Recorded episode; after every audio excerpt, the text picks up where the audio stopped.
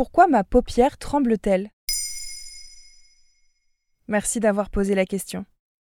Une paupière qui tremble, une pulsation au coin des lèvres ou dans le mollet, ce phénomène est appelé fasciculation. Il s'agit de petits spasmes musculaires involontaires et dans le cas de la paupière plus précisément d'une contraction du muscle orbiculaire. Ce frétillement peut toucher la paupière du haut ou du bas et une ou les deux paupières.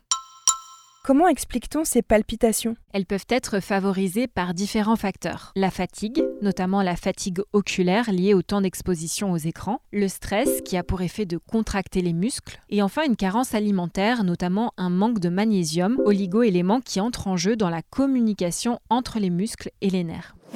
Dans ces cas, les tremblements de paupières sont bénins et temporaires. Beaucoup plus rarement, ce phénomène peut être associé à des troubles du système nerveux ou certaines maladies comme l'hypertension artérielle ou la sclérose en plaques. Peut-on faire quelque chose pour aider à stopper les pulsations? Oui, tu peux utiliser une compresse ou une serviette imbibée d'eau tiède à poser quelques minutes sur les paupières, car la chaleur a un effet apaisant.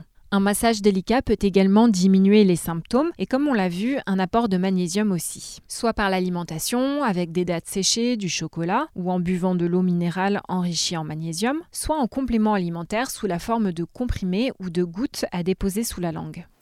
Globalement, il faut veiller à prendre soin de son sommeil et de son alimentation, tout comme diminuer le temps passé devant les écrans, notamment avant de se coucher. On peut aussi minimiser les substances stimulantes comme la caféine, le tabac et l'alcool, et utiliser des gouttes de lubrifiant oculaire pour apaiser les yeux secs. Et si jamais ça ne passe pas? Certains cas nécessitent d'aller consulter. Si la trémulation a lieu sans interruption et sur plusieurs jours, si elle oblige à fermer les yeux, on parle alors de blépharospasme. Enfin, et c'est un cas d'alerte majeur, si les pulsations s'accompagnent de troubles du langage ou de troubles visuels et si d'autres parties du corps ou du visage tremblent. Dans ce cas, il faut consulter au plus vite car il pourrait s'agir des premiers signes d'un accident vasculaire cérébral.